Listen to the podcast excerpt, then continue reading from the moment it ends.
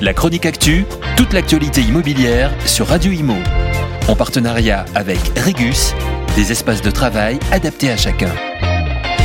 Douche froide pour de nombreux propriétaires ayant reçu leur taxe foncière. Pour certains, elle est en nette augmentation.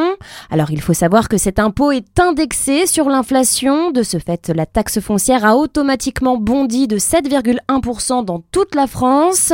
Mais pour de nombreuses communes, l'augmentation est beaucoup plus importante. On note plus 16% à Lyon, 17% d'augmentation à Limoges, 32% à Grenoble, 21% de hausse pour la taxe foncière à Metz. Et à Paris, à Paris, plus 59% d'augmentation de la taxe foncière pour les propriétaires petits comme grand, se pose la question de la gestion des finances de ces municipalités où la taxe foncière a explosé. Selon la Direction générale des finances publiques, ce sont les propriétaires d'une commune sur sept qui vont voir le taux de leur taxe foncière augmenter. Il faut noter que ce taux est stable dans certaines grandes villes, comme par exemple à Toulouse ou à Lille, et qu'il baisse même à certains endroits, comme à Compiègne ou à Tarbes. Pour rappel, les avis de taxe foncière ont été mis en ligne mercredi dernier sur le site impôt.gouv.fr dans l'espace particulier.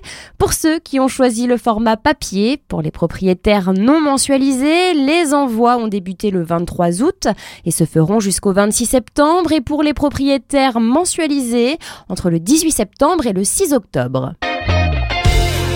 La chronique actu, toute l'actualité immobilière sur Radio Imo. En partenariat avec Regus, des espaces de travail adaptés à chacun.